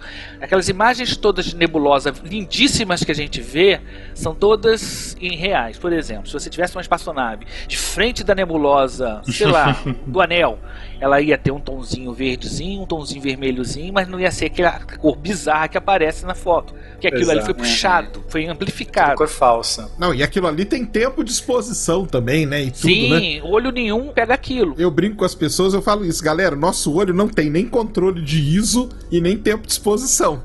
Então, o que você olhou no telescópio é um negócio instantâneo. Essas fotos é isso, cara. É horas e horas e, e depois 10 vezes mais horas processando, que é o que o Naelton tá falando. Cara, eu me senti velho agora, Naelton, porque Por eu fazia encontrinho de clube de astronomia por BBS. Sabe o que é BBS? BBS, eu cheguei a pegar isso. Cheguei a pegar Caraca, isso. BBS, pra ouvinte que não sabe, é antes da internet. Pra gente baixar uma foto, né? A gente botava um programa funcionando e no outro dia a gente ia pegar. Não, né, cara? Você não tinha como conectar direto na internet. Você tinha que usar um, uma estação, um provedor, uma, um lugar que se ligava primeiro para poder se conectar na internet. Só que esses lugares você podia todo mundo conectar e ligar para o mesmo lugar. Virava como se fosse um clubinho. Você ligava com o seu modem, fazia aquele barulhão. Aí você ligava para um lugar lugar, que é um computador de uma pessoa, que todas as pessoas ligavam, aí você tinha um fórum que você interagia. E a gente marcava encontrinhos com o clube de astronomia da BBS, cara, realmente. Hoje em dia tá muito mais Só fácil. Só pra ouvinte se situar, isso é antes ou depois da invenção do fogo? isso é 94 Não, por aí, 95. Cara, um pouco depois, cara. 90... Foi logo depois. O fogo logo depois da BBS. Já que é pra assumir velhice, vocês dinossauros, saibam que eu sou uma trilobita. Porque eu, eu, eu, fiquei fascinado quando eu entrei de madrugada pro LNCC, Laboratório Nacional de Computação Científica, onde era o backbone do Brasil, para poder ver um texto e figuras ao mesmo tempo na mesma tela, colorido. Nossa, era demais. Era muito sensacional. Era assim, sabe? Eu saí de madrugada, de madrugada para ir para lá, para poder ver isso, um monitor gigantesco, uma situação totalmente nada a ver. Nunca imaginei que ia ter um computador em casa, tá conversando com gente do Brasil todo, etc. O que a internet hoje ela fez também, né, Naelto, foi isso, né, cara? O cara vê aquela foto de Júpiter, da Juno ou da Cassini e ele Exato. acha que ele pôr no telescópio ele vai ver aquilo, cara. Então, a preparação, é, é que igual o Nael tava falando, você tem que estar tá preparado preparado para administrar a expectativa da pessoa, né? Esse que é, o, que é a palavra. Exato, falou tudo. Falou tudo. Preparado para frustração. É a essência é da divulgação astronômica. Trabalhe com, com, a expectativa do público. O Tarek seria um bom astrônomo amador. Não, mas aí o pessoal ia cortar os pulsos, cara. Não dá. tá sendo frustrado já. Ah, não, não, uma coisa que eu, geralmente eu faço é o seguinte: eu conto a história do Galileu com a invenção do telescópio e tal, porque você tem Júpiter para ver, né? Então quando o cara olha, ele não vai ver uma bolinha e quatro pontinhos, ele vai falar, aquela bolinha é Júpiter, os quatro pontinhos são satélites. E eu tô vendo mesmo que o Galileu viu. Aí o cara já fica mais entusiasmado e tal. Por exemplo, teve uma época que a gente estava observando Marte, lá, uma, teve uma, uma época que Marte estava mais próximo e nublou. E o público estava lá. O colega botou o telescópio numa lâmpada. Uma lâmpada dessa de alto de prédio para o avião não bater. E os caras ficaram fascinados, porque dava para ler o, o, fabricante da lâmpada, etc e tal. Porque não tinha nada e o público tava lá. Tava nublado, mas o público não ia embora. Então você fala, olha, só para mostrar as capacidades do equipamento. Quando o céu abriu e apareceu Marte, que é uma das coisas mais sem graças que tem para olhar no telescópio, eu falo mesmo, olha, Marte é a coisa mais sem graça que tem. Se o céu tiver muito bom, o telescópio for muito bom, ele estiver muito perto, você vê uma cor levemente cor de pêssego com um pontinho branco. Esse pontinho branco que parece um mofinho é o polo de Marte. Se ele tiver na posição boa. Senão, ele é a coisa mais sem graça que tem. As pessoas esperam uma coisa vermelha, laranja, e vão ver um negócio levemente pêssego. Ele é a cor salmão. gente, a gente não tá conseguindo vender astronomia amadora. Não, deixa, deixa tá comigo, deixa comigo, olha só. Quando, quando eu era novo, eu gostava. Eu não, não gostava, não era tão fã, mas eu via Cavaleiro do Zodíaco, principalmente via os desenhos. Então, o que eu tentava aprender eram as constelações possíveis de signo, que não dá pra ver todas do, do Brasil, né? Não, e também tem a época do ano. Mas as possíveis, acho que eu poderia enganar que é uma outra. E eu eu sabia do Orion, sabe? Das Três Marias, o Cinturão de Orion, bababá. E daí eu sabia toda a história do Orion. Cara, só com essa informação funciona, gente. Chegava com a menina, conversava, tava lá Floripa Praia, né? Tu apontava, ah, qual é o teu signo? Aquela constelação lá e contava a história. Aí Três Maria contava a história do Orion Entendi. Tal. Hoje com a internet Você tinha um objetivo funcionar. por trás. Você tinha um objetivo de pegar Sempre, uma menina. sempre. Claro, lógico. Isso funciona. Isso funciona. Ó, se você não gosta de astronomia, mas tem outras intenções, use a astronomia para essas finalidades. Isso. funciona. Excelente dica, Guaxa. Finalmente uma dica. Mas a história de Orion é muito interessante mesmo. Toda vez que eu conto, o pessoal adora. Claro que eu conto do meu jeito, né? Mas é muito legal. E conhecer as constelações é espetacular. Orion, Escorpião, Cruzeiro do Sul. Escorpião é legal de ver, né? Que até parece, Isso, sei lá, essas mais são mais fáceis. Você não vai pegar uns que não. Tipo Ofiuncos, que você não sabe nem o que, que é, como tu vai olhar aquele negócio, né? Mas. Furunco? Furunco do Orion. Não, bacana é dizer que você nasceu aqui em mês. Ah, você é de Ofilco. É aí que é legal. é uma exatamente. Que é, que é a constelação perdida lá, né? Que eles não consideraram. Que é. E, Então, essas constelações, Orion, Escorpião, Cruzeiro do Sul, Gêmeos, que é legal por causa das duas estrelinhas ali na ponta, Leão, que ele até lembra. Só que aqui no Brasil, pessoal, só tem um porém, tá? Muitas dessas constelações estão de cabeça para baixo, tá? Muitas delas estão de cabeça para baixo. Então, aquele desenho que às vezes você vê, aqui no Brasil, você imagina o leão que lá no, no hemisfério norte ele tá bonitinho de pé, aqui pra gente ele tá meio como, como se ele tivesse deitado com as patinhas para cima. É um leão dengoso. É, um leão É um dengoso. Tá, ok. Excelente. Bem, meu nome é Marcelo Domingues, sou natural de Brasília, sempre morei aqui. Na verdade, sempre fui servidor público federal. E o meu interesse em astronomia surgiu com um eclipse solar que eu assisti quando eu era pequeno, em 1980. Mas, mas isso aí também é legal pra pessoa entender, né? Que, que tem hemisférios diferentes. A própria lua, né, Stakane? Porque quando ela tá crescente, ela tá minguante, muda o lado no hemisfério norte e sul. Isso é legal, que a pessoa pode começar a entender um pouco sobre saber onde, de que hemisfério você tá, baseado na sombra da lua. E a Terra é plana. E a Terra é plana. Absurdo. Não, gente- no planetário se vê muito isso, de constelações de cabeça pra baixo, as crianças perguntam. Aí eu falei, será que eu botei errado? Será que eu bo- botei aqui? Aí começa a conversar com eles. Tem que aproveitar com essas coisas, né? Mas é muito comum, é, tio, tá errado. O leão tá virado de cabeça pra baixo.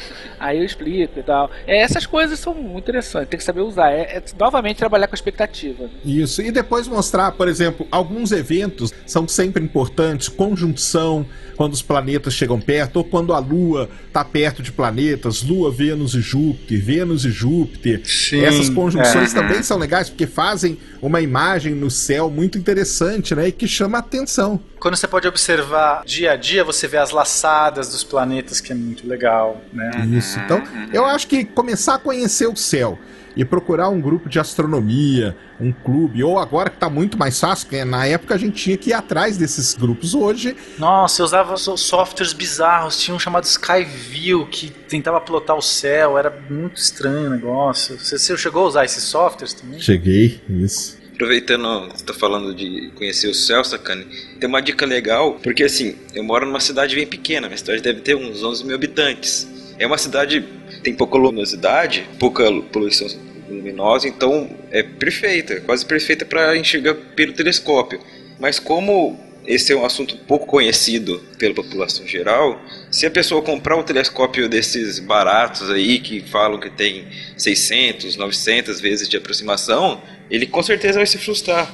E tem muitas pessoas que, após se frustrar, cara, eles largam de uma vez, assim, não sabem lidar com a frustração. Então, assim, tem uma coisa legal para você fazer para começar, que tem alguns aplicativos que já fazem, mas eu gosto sempre de fazer minhas coisas, sempre de colocar assim, a mão na massa mesmo para fazer.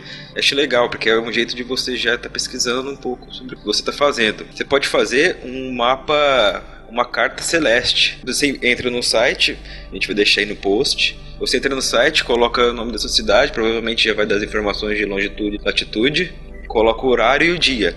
Nele vai sair um- uma folha para você imprimir com o céu que vai estar naquele momento. Então você imprime, se você não tiver uma bússola, você pode baixar no celular aí e colocar para a linha mais ou menos. E a partir dali você vai começar a enxergar as constelações, vai ver onde elas estão, vai conseguir ver os desenhos, vai conseguir Ou reparar você que pode usar o aplicativo também, Felipe, que eu acho que vai pensando na, na modernidade, a pessoa vai para imprimir, você fala impressora, a pessoa já não vai fazer isso. Mas, Ah, cara, acho que baixa o aplicativo. Sim. Não, tem perfis e perfis, né? Eu, eu- Sim, eu não sim. sou contra isso, acho super legal, mas se você tem um smartphone, comodidade, você não sim. precisa imprimir nada. Você usa o Sky Map, abre o céu, exatamente a carta celeste sobreposta na sua visão, cara. Então você já olha e fala assim: hum, olha lá, aquela estrelinha ali é a Eta Carina, entendeu? Você vai descobrindo, é bem legal. Pô, e assim, algumas vezes a pessoa usando, ela vai começar a já olhar para o céu e já vai ver de cara o que ela tá vendo. Ela vai mais precisar do aplicativo. Então, é uma boa parte de É, entrada. isso. Depois você vai va- aprendendo o céu. Isso que é legal. Aí você vai tendo uma. Você sente o saber, sabe? Você fala assim, ah, eu já sei onde tá ali, isso já se localiza. Você sabe mais ou menos, pô, daqui eu pego três pra direita, tô nessa constelação, desço um pouco, tô pra cá. Pô, mas o céu tá de inverno, então o, céu tá mais pra cima ou mais pra baixo. Ah, essa estrela aqui não vai subir no horizonte hoje. Cara, é tão divertido. Vamos tentar vender astronomia um pouco, entendeu? Vamos- é, Ao invés de você se frustrar com um, um telescópio que você não vai conseguir ver nada, você vai ter uma realização de estar olhando para o céu e já identificar sem a ajuda de nenhum equipamento. É, depois que a pessoa já tem uma certa intimidade com o céu a olho nu, ela já pode começar a dar um primeiro passo no equipamento melhorzinho. Agora, uma coisa que as pessoas ignoram é a questão do binóculo, né? O Isso que eu ia falar. binóculo 7 por 50, por exemplo. O que que é 7? É aumento. 7 vezes é, é pouca coisa? Não, é muita coisa.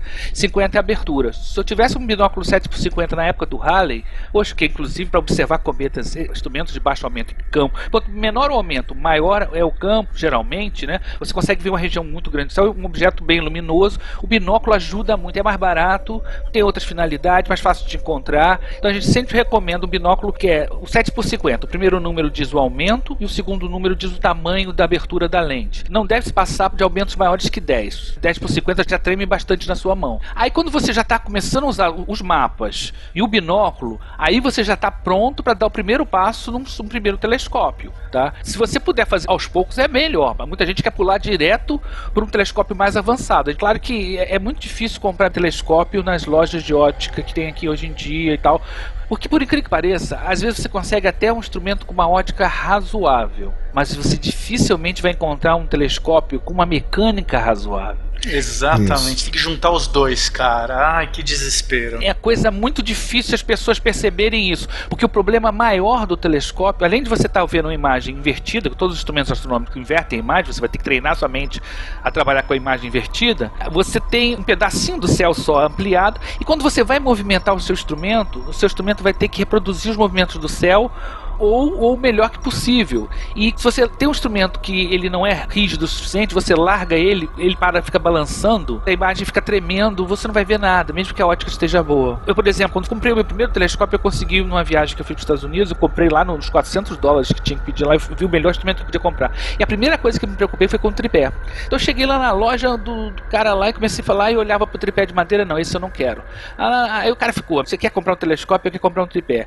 Aí eu falei, seu telescópio feito na China, a madeira é feita para um clima totalmente diferente. Chega no Brasil, a madeira que eles usam lá, uma madeira levezinha, ela se encharca de umidade. Eu tive a oportunidade de ver os, os telescópios com tripé de madeira. Usa tripé de alumínio, a montagem tem que ser o mais rígida possível. Aí você depois vai se preocupar com a ótica. Se você tiver uma ótica razoável, não precisa ser maravilhosa, uma ótica razoável, com aumento pequeno e um, um bom acompanhamento, você vai poder procurar planetas, você vai poder acompanhar astros. O, o problema todo é acompanhar o astro. Primeiro, localizar ele no céu. Se você não, não viu mapa nenhum e ainda vai partir direto para um telescópio, você está pulando etapas. Está pulando etapas e vai Uhum. sofrer muito. O binóculo vai te ajudar nesse sentido. Você, porque na verdade, o que, que acontece? O problema do, do aplicativo do celular é que ele tem um espaço muito pequenininho. Se você já não tiver uma visão espacial boa, você não vai ver desenho nenhum no céu. Mesmo olhando para o celular. Eu tenho um site, vai botar no link aí, em que eu crio um método seguinte: constelações chaves. Orion, Escorpião, Cruzeiro do Sul. São constelações que vão ter características marcantes para poder você depois localizar as constelações, como o Ofilco, por exemplo, como o Sérgio falou. Então, o primeiro telescópio seria o ideal. A dica que eu dou seria uma luneta com abertura de 70 milímetros. É o setentinha que a gente chama, né? famoso setentinha. O first scope, né? O primeiro escópio. né? Numa montagem, a princípio pode ser altazimutal. O que, que é altazimutal? Caramba. É a montagem que tem mais ou menos um tripé de câmera. Ele faz para cima e para baixo, para esquerda e direita. Tem um eixo na na vertical e ele vai girar em todo esse eixo e um eixo na horizontal. Para começar, tá bom com baixo aumento, para pegar objetos bem brilhantes, como a Lua, os planetas, as estrelas mais brilhantes, estrelas duplas e tal.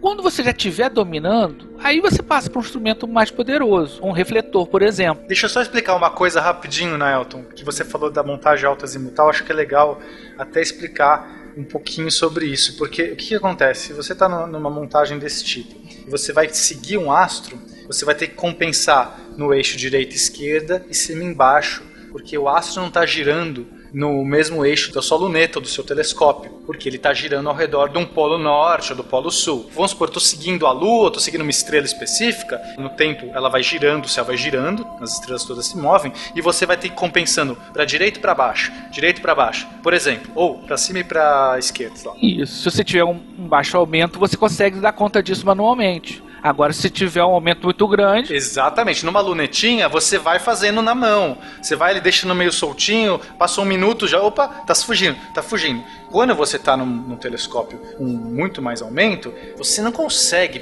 perseguir assim, né, facilmente. É, você tem que ir para uma montagem que segue o mesmo movimento do céu. Aí tu vai para o equatorial. Essa equatorial já dá um trabalho maior, porque ela vai ter que ser regulada de tal maneira que o eixo vai ter um eixo que a gente chama de eixo polar, vai ter que estar na, na, mesma orientação do eixo da Terra. Então isso vai depender da sua latitude. Para cada latitude, uma inclinação diferente. E aí você vai ter que conhecer o Cruzeiro do Sul muito bem, porque você vai usar ele para medir onde é o Polo Sul. Você vai ter que apontar o seu eixo para o Polo Sul perfeito. Se você fizer isso, o seu telescópio vai girar junto com o céu. Então a estrela andou, você só toma um pouquinho porque está junto com o céu. É maravilhoso, mas a montagem é mais complexa. Sim, o primeiro telescópio que eu tive foi um refletor com montagem equatorial. O problema da montagem equatorial tem vários tipos. Uma de garfo, né, que ele pega o telescópio no meio ali como se fosse um garfo mesmo pegando o telescópio no meio. É uma das mais práticas. E tem a montagem equatorial padrão, que é chamada de germânica, que tem um contrapeso do lado. Aquilo é muito ruim de trabalhar. eu me lembro que o meu telescópio é um momento muito dramático dramático com o meu telescópio foi quando ele rolou uma escada, quando eu estava descendo querendo ver, observar alguma coisa com aquela montagem, a montagem, o contrapeso saiu voando. E eu depois colei ele no lugar, e tá funcionando. Outra coisa importante também, eu, eu, tenho um texto que eu tenho no Planetário sobre o meu primeiro telescópio. Você tem que ver onde você vai usar o telescópio. Se você vai ter que transportar ele para lá e para cá. Se você vai transportar ele muito para lá e para cá, usa montagem autoazimutal mesmo. Pode ser uma Dobsoniana, por exemplo, que é mais simples ainda Não, do que. E outra coisa, né? O que você quer ver, né? Você quer ver planeta, você quer ver a Lua, você quer ver objeto do céu profundo, você é encantado por galáxia. Às vezes a pessoa compra um telescópio pensando que ela vê uma galáxia, mas ela comprou um telescópio para coisa planetária. Ela nunca viu uma galáxia direito, né? Nunca. nunca vai Então, essa série de cuidados tem que ser tomados mesmo.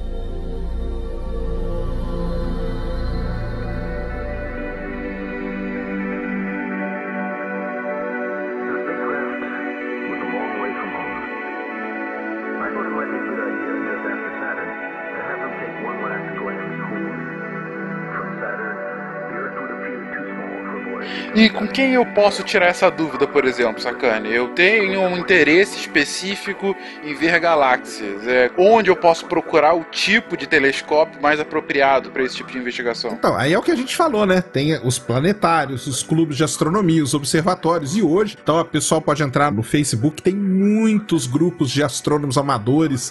E o legal da comunidade amadora, né, digamos assim, é que todo mundo se ajuda, cara. Todo mundo se ajuda. Exato. Todo mundo é. quer ajudar o outro. Tem um outro babaca, mas a maioria é, é A maioria legal. se ajuda. Sempre tem. Às vezes o cara empresta um instrumento para um, para outro. E, e, é uma comunidade faz muito encontro, legal. né, Faz pra encontro, observar. faz estar Porque você tem que ver no outro telescópio. Primeiro você tem que ver em alguns telescópios que não o seu, para você falar, é desse que eu gosto, é isso que eu quero ver, esse tipo de objeto. Então participa desses encontros, cara, e vai, vai vendo. Ah, isso é um telescópio dobsoniano, que interessante, o que, que ele é bom? Poxa, ele é mais estável, ele é barato de fazer, eu faço na minha casa, ele dá para fazer uma imagem muito bonita. Qual a parte ruim? Ele é altazimutal, eu não vou conseguir perseguir estrelas. Então, pô, entendi, eu quero isso, mas ele é, ele é fácil de montar, eu posso transportar no, no, meu bagageiro. Então eu moro em São Paulo, eu não tenho como observar o céu São Paulo, eu vou para uma cidade vizinha. Então eu preciso de um telescópio que cabe no meu bagageiro. Eu vou fazer um telescópio de 2 metros e 10, não cabe no meu bagageiro. Às vezes o pessoal pergunta assim: ah, eu quero comprar um telescópio de 400 milímetros. Aí eu falo para ele: então, primeira coisa, cara, você tem que comprar uma casa. Porque um telescópio de 400 milímetros, você vai ter que ter uma, uma a montagem, que é o que o Naelton tava falando, ela não é uma montagem, ela é uma coluna de concreto que você vai pôr ele em cima. Deixa eu explicar isso um pouquinho então, Sérgio, porque eu acho que às vezes a gente tá falando do meio e o ouvinte às vezes fica meio perdido. Então a montagem é a estrutura. É o famoso tripé, vamos resumindo, é o famoso tripé. Isso. É o tripé onde É vai o tripé onde o seu, o seu telescópio está apoiado, mas muitas vezes, como o Dobsoniano, é o próprio telescópio. O telescópio já é o próprio tripé dele, tudo bem? Então, assim, a montagem é a estrutura dele. Se for a ótica, é o espelho ou a lente. A ótica é a alma do telescópio. Seu potencial de telescópio está realmente na sua ótica. Não adianta você ter a melhor montagem do mundo com uma ótica ruim, você vai estar limitado pela ótica. O problema é que às vezes você quer ter uma ótica excelente, você fala assim, ah, eu vou ter um espelho gigante e tudo mais. Só que a precisão que você vai ter nesse espelho, se você tiver uma montagem que não seja perfeita, porque você está com uma precisão tão absurda, qualquer tremidinha da sua montagem vai te dar uma imagem borrada merda. Então não adianta você ter um telescópio de espelho gigante numa montagem ruim. Por isso que o Sakane está falando, você vai precisar ter uma estrutura de um observatório, se você quiser ter um espelho de 800 milímetros. Não pode tremer aquela coisa. Qualquer ventinho, qualquer encostãozinho, você vai apoiar na ocular para ver o telescópio, já tremeu tudo, você já perdeu. Então é isso que a pessoa tem que entender. São dois componentes importantes andando lado a lado. Eles têm que ser razoáveis entre si. Investe nos dois juntos, entendeu?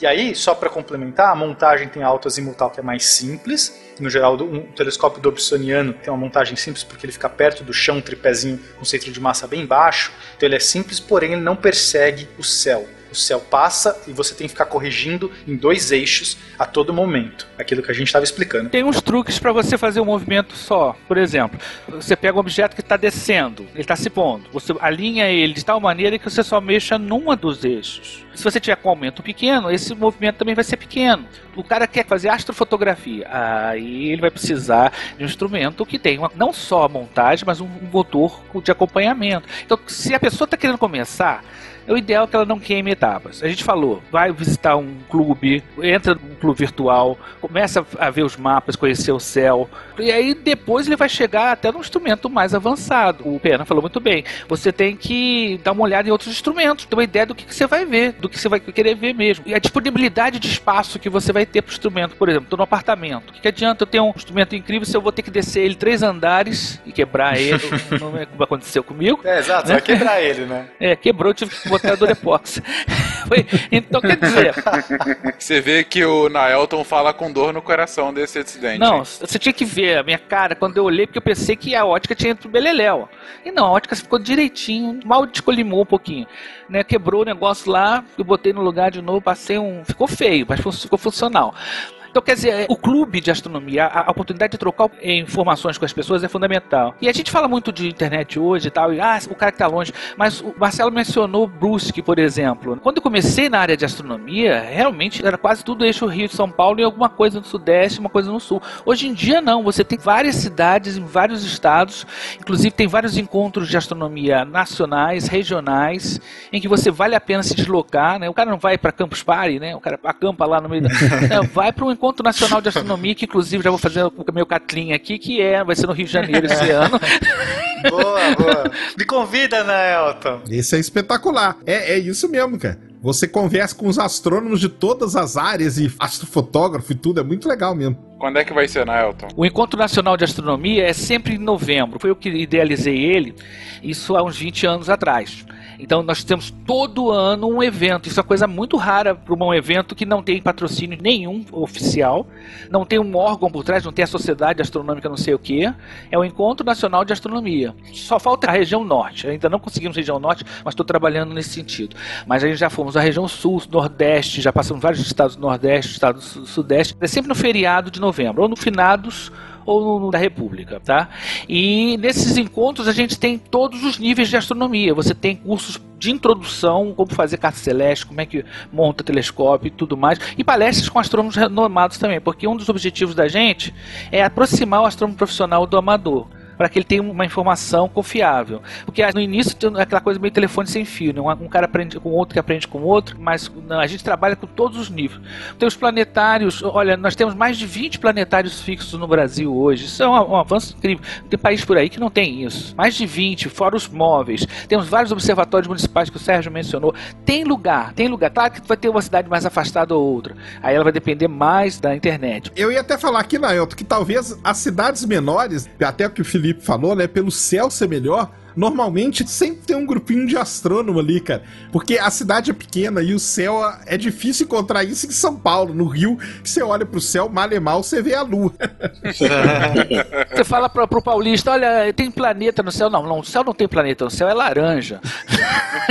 o, céu é, o céu é laranja, como sempre foi, cor de enxofre. Não, não é bem assim. É, aqui no Rio já foi melhor também. Agora a Polícia Luminosa já tá começando a... Aqui na Ilha do Governador, felizmente, ainda tem uns lugares melhores. É, aqui em São Paulo é um desastre, gente. É, Nossa. não. E o Clube de Astronomia de São Paulo, o CASP, ele é muito ativo, extremamente ativo. Eles já levaram um telescópio para a Avenida Paulista para o pessoal observar. Tem umas coisas interessantes quando você leva um telescópio para a praça. Uma coisa que já aconteceu comigo, das pessoas ficarem com medo de olhar, né? Umas perguntarem se tinha que pagar. Vai ficar cego né? É, outros não acreditavam no que viam. Tinha pessoa que olhava do tipo assim: olha isso, sai daí, menino, olha pra isso não, que essa coisa de. Sei lá, não sei. Tem umas coisas assim, tem. Cara, pô, eu tô na cidade interior, tô longe do, do cochicho, mas você tem o céu, cara. Coisa que em São Paulo a gente não tem, no Rio a gente já tá perdendo também. Então, quer dizer, e curiosamente, o que tá acontecendo muito é que alguns desses eventos astronômicos estão indo para os lugares de céu melhor. Tem o Encontro Brasileiro de Astrofotografia, o EBA, que sempre acontece no interior, em lugares mais com céu melhor possível. No interior de Goiás, a 200 quilômetros de Brasília. É, geralmente agora no centro-oeste, né? Não sei se agora eles vão querer sair para outro lugar, mas geralmente é ali. Então quer dizer, tem pessoal no Nordeste que também que está fazendo centros de observação avançado lá no Agreste. Então quer dizer, você gosta, é apaixonado, então vai atrás, corre atrás. Corre atrás, corre atrás. Isso está ficando bem claro, né, ouvintes? O pressuposto do amadorismo é justamente você se dedicar no mínimo por hobby aquela atividade. Se é para você chegar nesse ponto, você tem que correr atrás, não vai cair tudo de mão beijada. Mas ao mesmo tempo, no espírito de vocês não sabem como era antigamente, hoje é tudo mais fácil, tá dando para ver que de fato você já tem várias facilidades que outrora não existiam. A internet a maior delas, né, pelo que está sendo colocado aqui, no mínimo para você conhecer outros astrônomos amadores da sua região e para você ir em frente. Mas gente, além disso, é, por onde mais uma pessoa poderia entrar mais nesse mundo? Tem ainda algum tipo de informação? Vocês têm cursos que vocês recomendam para continuar nesse estudo da astronomia? O curso de astronomia de posição ele é muito legal para quando você já quer dar o próximo passo. Porque aí você vai entender como você converte as coordenadas equatoriais em coordenadas azimutais, você vai conseguir entender melhor a posição dos pontos de referência importantes da, da Terra, eclíptica, ponto vernal, e aí você vai dar um novo salto para o seu entendimento de astronomia. Mas esse não é um curso de cara para a pessoa fazer, ela já tem que estar tá bem engajada. E mas... aí também, né, Pena? Eu acho que a gente vale, para quem é, por exemplo, de São Paulo, tem ali no planetário, tem a, a EMA, né, que é a Escola Municipal de Astrofísica. Sim. Que eles fazem curso todo ano, né? De astronomia de posição, de astronomia e astrofísica também, entendeu, pessoal? E tem o 1 e tem o 2, tem nível 1, tem nível 2, um é pré-requisito do outro. O CASP, que a gente falou, que é o Clube de Astronomia de São Paulo, ele faz curso no IAGEL sábados também e faz observação do Sol ali no estacionamento, e o pessoal da aula e chama os astrônomos também, né? Então tem muito lugar, né? O Observatório Nacional do Rio tem curso EAD, que a gente chama, né? Que é ensino à distância. Voltou agora esse ano. Eles ficaram parados dois anos, mas agora voltou lá com o Veiga, Naelton, né? Sim, sim. Tem também cursos online, do tipo Coursera. Sempre é, tem curso de astronomia. Faz sentido a distância, né? Porque tá longe pra caramba. é, exatamente.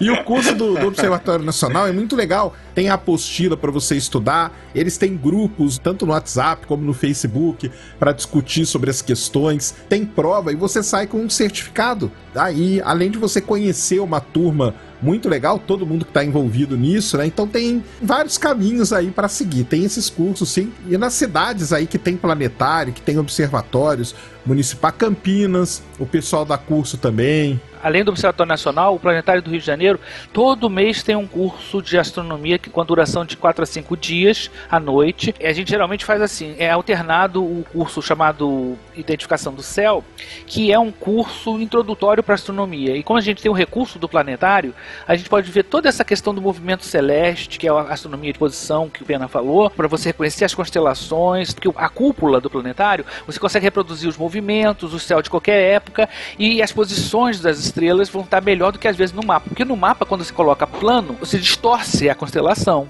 E isso às vezes dificulta as pessoas a reconhecer as constelações. Então vocês têm os planetários que têm vários cursos, cursos de ensino à distância do Observatório Nacional, várias universidades têm grupos de astronomia que também fazem atividades de extensão, de cursos planetários, observatórios municipais. Então realmente tem muito lugar, contato com os clubes, vocês vão ter mais informações ainda sobre esses lugares onde você pode aprender e fazer cursos, porque a astronomia é um hobby que te consome um pouco. Se você gosta, você vai acabar se dedicando mesmo, vai a lugares, vai a eventos, faz cursos. Eu me lembro de um colega meu, ah, eu queria tanto aprender a mexer com um telescópio, ah, vai lá no planetário, ah, mas aí não tô afim de. Ah, então você tá afim de aprender. É.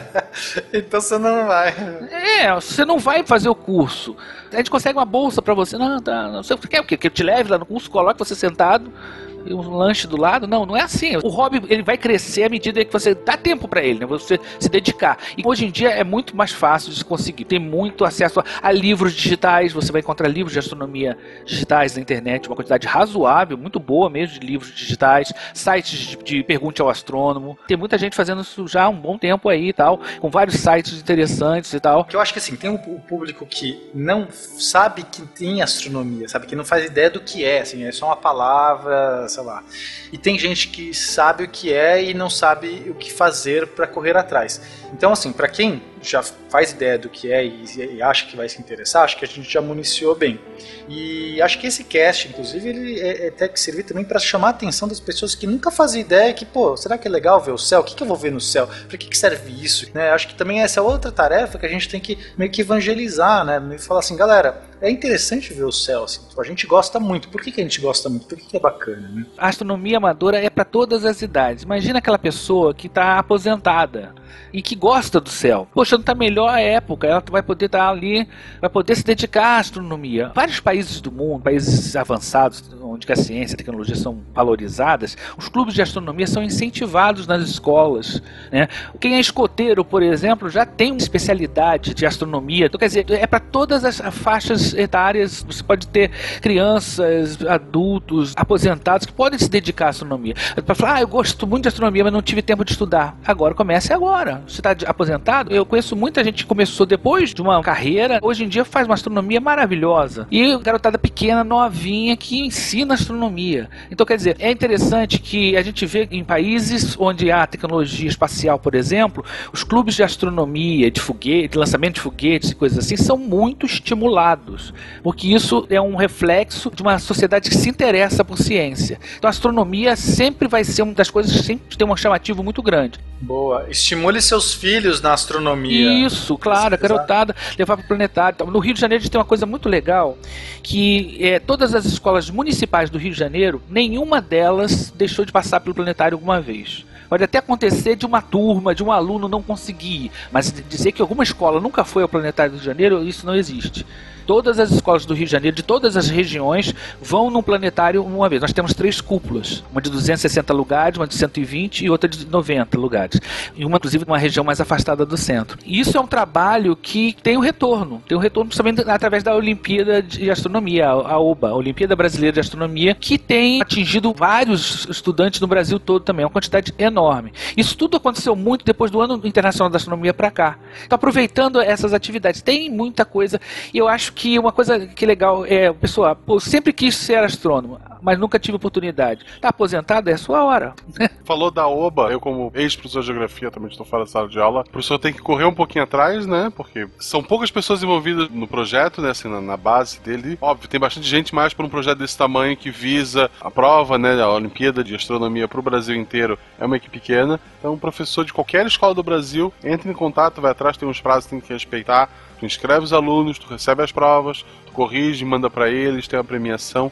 é maravilhoso para despertar o interesse nos alunos. Essa parte da astronomia é a Olimpíada Brasileira, a OBA, né? Olimpíada Brasileira de Astronomia. Inclusive, tem um, um evento que rodou pelo Brasil afora chamado EREA, Encontro Regional de Astronomia, feito pelo pessoal da OBA, que reunia professores, fazia treinamento de professores em vários, vários estados. Acho que já percorreu quase todos os estados do Brasil. Eles mandam material, É, sabe? Carta celeste, livro, né? Apostila. Bastante coisa, então professores.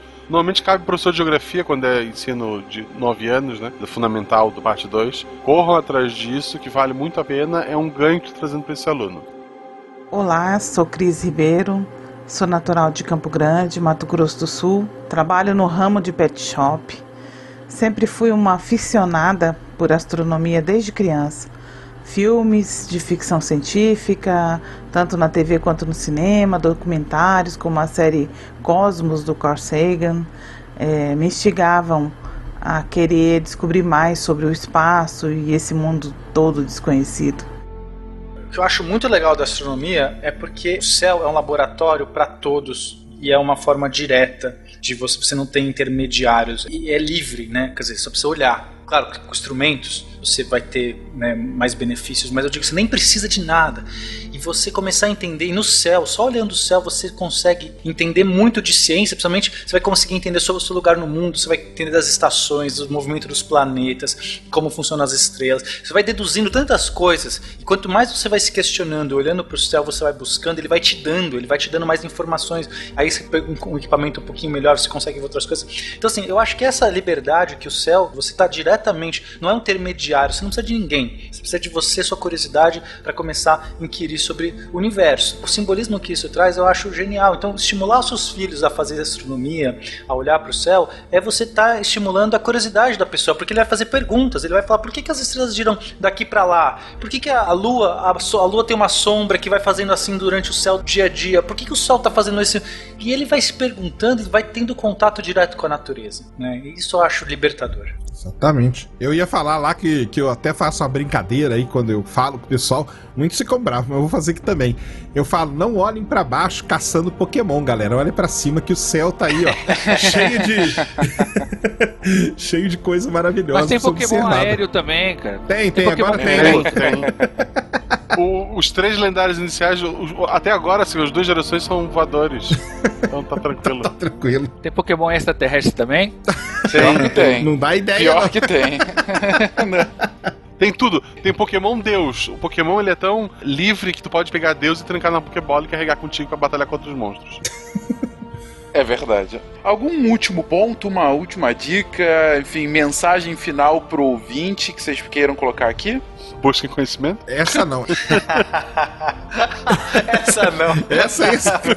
Eu vou dar uma dica aqui, já que a gente falou bastante de instrumento e tal. Tem um grupo do Facebook específico que chama Equipamentos Astronômicos. É um grupo público. Você entra lá, né, no Facebook e lá no, no, no negócio de pesquisa coloca Equipamentos Astronômicos. Eu vou deixar o link aqui e é muito legal, pessoal, porque o pessoal troca informação, mostra os instrumentos que eles têm. Aí vocês vão ver o tipo de instrumento. E normalmente eles colocam um instrumento e uma foto que eles tiraram com o instrumento. Então você vai começa a ter essa dica. Muitas vezes acontece do pessoal tá vendendo telescópio para comprar outro e tal. Então ali acaba criando-se um mercadinho ali entre os astrônomos. E aí é aquele negócio que a gente falou lá bem no começo. É muito melhor você comprar um instrumento de um, de um cara que já. Porque não, não desgasta, certo? A, a ótica dele não vai desgastar. É, se cuidar, não desgasta. Vai ficando melhor com o tempo, porque o vidro ele vai se acostumando, né? Então um telescópio muito novo, é, às vezes dá problema, mas um vidro antigo dificilmente dá problema. Isso, e como ele já foi usado por um astrônomo e tal, então você tem um aval ali por trás, é muito melhor você chegar, igual eu falei, na papelaria, né? E comprar um lá que aumenta mil vezes e tem a foto do, do Hubble na, na caixa. E, e esse pessoal aqui, todo esse pessoal desses grupos, eles fazem parte de grupos de astronomia. Então você entra, você começa a conversar com um, com outro, e como eu falei, tirando um ou outro que sempre tem, mas 99% dos casos, o pessoal é muito solícito. Então, ah, você pode escrever lá, eu tô com dúvida, tô começando na astronomia. Vai vir uma enxurrada de gente falando, ó, oh, da onde que você é? Procura tal pessoa, procura tal grupo, tal observatório, tal planetário, começa com esse instrumento, com aquele, e aí você começa a a interagir com essa galera. É aquilo igual o Pena falou, né? Pra quem tá começando hoje, do zero, cara, eu ouvi aqui o cast, cara, quero me meter na astronomia. Tem por onde começar e hoje, né, graças à tecnologia aí, você não vai ficar tão como cego em tiroteio. Então já tem para onde você ir. e óbvio, né, para quem já tem um, um, início e tal, aí é muito mais fácil que a pessoa, provavelmente ela já conhece esses grupos, né? E aí ela pode ir partindo para algo com uma montagem motorizada, com um go-to, que é que, que guia para você, usar o Stellarium para fazer o telescópio ir até a estrela, que é um negócio sensacional que você faz. Você monta um observatório em casa hoje. Hoje você consegue. Sem dúvida. No Brasil, hoje, infelizmente, no Brasil, tá terrível você comprar equipamento tá terrível porque fecharam algumas lojas que existiam e tal, e, e, ficou ruim de comprar equipamento astronômico é muito caro, é um hobby caro, então é a mesma coisa igual quem tem como hobby drone, né? Drone é um negócio caro, aeromodelismo é um negócio caro, astronomia é um negócio muito caro. Também a gente não pode deixar de falar isso porque também não tem instrumento muito no Brasil. Você vai ter que importar um instrumento muitas vezes. E esse pessoal desses grupos e dessas comunidades que se criam, eles vão ajudar você a te empurrar para frente, entendeu? Pode ficar tranquilo. Eu fiz um teste aqui, joguei no Facebook Astronomia Amadora tem um bilhão de grupos, incluindo no Acre. Então acho que tem no Brasil todo. Isso. No, Brasil todo. no Acre tem. No Acre tem. Eu, um dos meus sonhos é ter um Enache lá. Mas olha só. Nas listas que a gente colocou aí, os links que a gente vai colocar, tem listas de clubes de astronomia pelo Brasil afora. Vocês podem procurar na internet a ABP, Associação Brasileira de Planetário, procurar o planetário mais próximo também. Agora a gente falou muita coisa de quem está começando. Qual é a sua perspectiva de ir adiante? Olha só, tem astrônomos amadores do Brasil descobrindo cometas, asteroides, supernovas, colocando seus nomes na história da astronomia. E muitos, a gente acho que a gente não chegou a comentar, né, que vários astrônomos que têm nomes importantes na história da astronomia eram astrônomos amadores. Acho que a gente não, acabou não falando sobre uhum. isso, né? É o caso do Herschel, se eu não me engano, é verdade. Lowell, uh, quem mais aí, gente? Astrônomos que, o Clyde que eram amadores. O cara que descobriu Plutão, ele, além dele ser um astrônomo amador, ele construía os telescópios dele com peça de trator e caminhão na fazenda dele ele tinha uma habilidade linda de desenhar, ele desenhava muito bem. E quando Percival Lowell, né, era um empresário apaixonado por astronomia, isso que é bom. Ele construiu o observatório dele, existe lá no, no Arizona até hoje. Por favor, empresários que estão ouvindo o SciCast, escutem com atenção isso, nós precisamos de vocês. Exatamente. Não, é isso mesmo. O Percival Lowell ele era um empresário apaixonado em astronomia, construiu o Flagstaff, que chama, né, que é o observatório dele, o Observatório Lowell, que fica em Flagstaff, no Arizona, e o, o Clyde Tombaugh mandou uma carta, né, com os desenhos que ele fazia de Marte pro Percival Lowell, e ele contratou o cara, o Clyde Tombaugh. Ele não era astrônomo profissional, ele, ele era fazendeiro, cara. E era apaixonado pelo céu e acabou descobrindo Plutão. Isso lá em 1930, né? Quando ele descobriu, fez aquele lance das fotos, tirou foto em dias diferentes e fez o, o blink, né? O blink das chapas ali, que é ficar revezando, e ele descobriu Plutão. Então, tem muitos nomes da história. E no Brasil hoje, né, Naelton, a gente tem grandes nomes. Nós temos aí o, o nosso amigo Cristóvão Jacques, que tem o, o Sonir, né, em Minas Gerais, ali em Oliveira, que é um descobridor de cometas. Já foram descobertos quatro, né, cometas, se não me engano, pelo observatório dele, que é um observatório totalmente brasileiro, tá? É um observatório onde só não é brasileiro, que ele me falou, só não é nacional. Parece que é a montagem e um, uma lente, as lentes que ele usa. O resto, tudo é feito no Brasil. O tubo, o software que ele usa, o prédio do observatório. Então é um cara que tem um nome importante aí na astronomia, né? O próprio lá atrás, né? Voltando bem, o, o Jean Nicolini também, né? cara que fundou o Observatório Municipal de Campinas, né? Ele era um cara. Depois ele virou profissional, mas ele era um cara amador, um cara que entendia de lua. Ele é um selenógrafo que a gente chama, né? Cara que estudava a lua muito bem o próprio Tolentino em BH, que também é um cara que estuda a lua. E, e hoje, né, pessoal, pra gente citar, qualquer pessoa que mora no interior e tem uma casa, você pode fazer parte de uma rede muito legal chamada Bramon, que é a rede que observa os meteoros. Tá? Então você entra em contato, vai lá no Facebook, escreve Bramon, e você vai encontrar esse pessoal. Você pode colocar uma câmera na sua casa, ligada no seu computador, e ela fica ali monitorando o céu. Quando passa um meteoro, você registra e manda para eles. Eles querem descobrir chuvas de meteoros e tudo. Então, tem muito trabalho que o amador faz que o profissional não faz. e que está sendo muito reconhecido, muito reconhecido mesmo. Para vocês terem uma ideia, atualmente a sonda Juno ela está estudando o planeta Júpiter, tá? Qualquer pessoa, qualquer um que estiver ouvindo agora o SciCast, você entra no site da Juno, vou deixar o site aqui também pessoal, tá? Da Junocan. Tem as imagens lá brutas. Qualquer pessoa aqui que tiver uma habilidade num Photoshop da vida, pode baixar a imagem, processar da maneira que você quiser e subir de volta no site. E todo mês eles votam em uma imagem vencedora. Já teve brasileiro até que ganhou, há uns dois, três meses atrás, a imagem do mês no site da Juno entendeu? E talvez seja isso que está faltando para você se despertar para astronomia, né? Você está pegando, a, o Naelton falou que ele escrevia para a NASA lá, né? Eu escrevi para a NASA também, muitas vezes no, você escrevia a carta, demorava, cara, 10 dias para a carta chegar. Depois você tinha até esquecido que você tinha escrito para a NASA, chegava um envelope na sua casa com foto, com um monte de coisa. Aquele envelope é. gordo assim, cheio de fotos, Isso, autografado cheio, por astronauta. Exatamente. Cara, era uma viagem, era era o Papai Noel chegando. E hoje tá tudo aí, cara. E hoje tá tudo aí. Você entra no site da Junocan, você baixa a imagem bruta, cara. Não é imagem, é bruta. Ela é pesada, é pesada, porque é bruta. Você leva pro seu Photoshop, cara, e brinca. E processa do jeito que você quiser. Então, cara, tem muitas maneiras de você contribuir pra astronomia. Tem os projetos de ciência cidadã também, de astronomia cidadã que o pessoal fala, que é você ajudar a achar exoplaneta, classificar galáxia. Cara, tem tanta coisa, tanta coisa que. O Sacane. Pode falar. Nessa sua dica aí da, da foto de Juno, eu tenho uma dica também. Tem um site da NASA que chama Astronomy Picture of the Day, né? apod.nasa.gov. Também deixo o link aí. Todo dia a NASA nesse site coloca uma foto nova que é uma foto de algum astrônomo e muitos são amadores que mandam para lá. E eles também fazem a mesma coisa.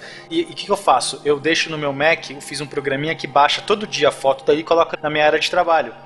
Então todo dia, eu, quando eu ligo meu Mac, tem uma foto nova. E aí já, ele já baixa a descrição também, porque se eu me interessar pela foto, eu já clico no arquivo que ele salva e vejo a descrição. E isso é muito legal. Tem brasileiro também que já foi selecionado para o Astronomy Picture of the Day. Muitos brasileiros, e um que agora tem sido selecionado muitas vezes é o Carlos Ferben, um astrofotógrafo do Rio de Janeiro, entendeu?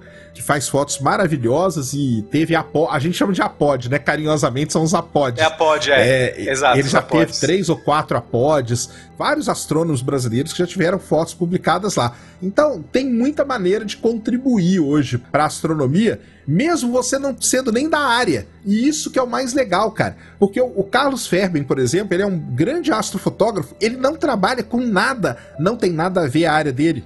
O Rodrigo Andolfato de Brasília, que é um grande astrofotógrafo, cara, ele é funcionário público lá em Brasília, ele não trabalha, não tem nada a ver com astronomia. São todos amadores, né, no sentido mais literal da palavra. Você ama mesmo aquilo, tipo, a pessoa faz por amor. Exatamente, o cara chega em casa, cara, cansado, ele vai lá, põe o telescópio dele, faz foto e estuda e vê, tá escrevendo um livro agora sobre astrofotografia e vai pro EBA, igual o Naelton falou, ficam lá uma semana, entendeu? O pessoal do CASB, que é o Clube de Astronomia de Brasília, que é um pessoal que até tava falando aqui, né, que caçam eclipses. São muito bons. São muito bons, cara. Pessoal muito especial mesmo, um dos clubes que eu tenho no meu coração. E eles vão atrás de eclipse, eles caçam eclipse, eles viajam, eles fazem observação, fazem até parte científica da parte dos eclipses. Então, assim, cara, tem tanta, é muita coisa que tem para você contribuir. Se você quer, não tem como fugir, vamos dizer assim, né? Agora acho que a gente conseguiu vender. No começo eu tava duvidando, mas agora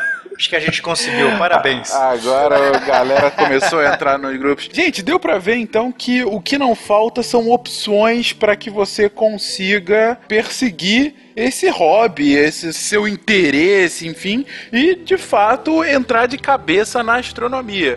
Aqui a gente fez uma pequena ode à astronomia amadora, a astronomia das pessoas que trabalham ou não com isso, mas que de alguma forma vivem esse estudo dos astros, e quis dar esse pontapé inicial para quem não conhece, eu quis dar esse encorajamento para aqueles que acabaram de começar, mas enfim, quis abrir aqui um novo leque de opções para quem se interessa minimamente sobre o assunto. E claro, sempre falando que nos SciCasts a gente vai continuar abordando esse tema, vai continuar falando sobre outros temas relacionados direta ou indiretamente à astronomia, astrofísica e correlatos. Enfim, é, eu espero que vocês tenham curtido essa jornada e, como disse o Pena, que vocês não tenham se assustado com os primeiros minutos, mas sim se encorajado com esses últimos.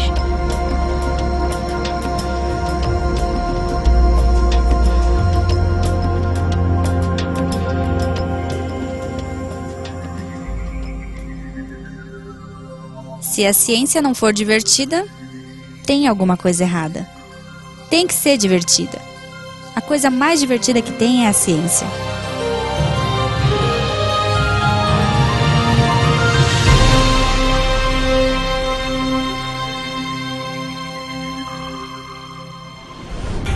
Este programa foi editado por Tapcast. Edições e Produções de Podcast.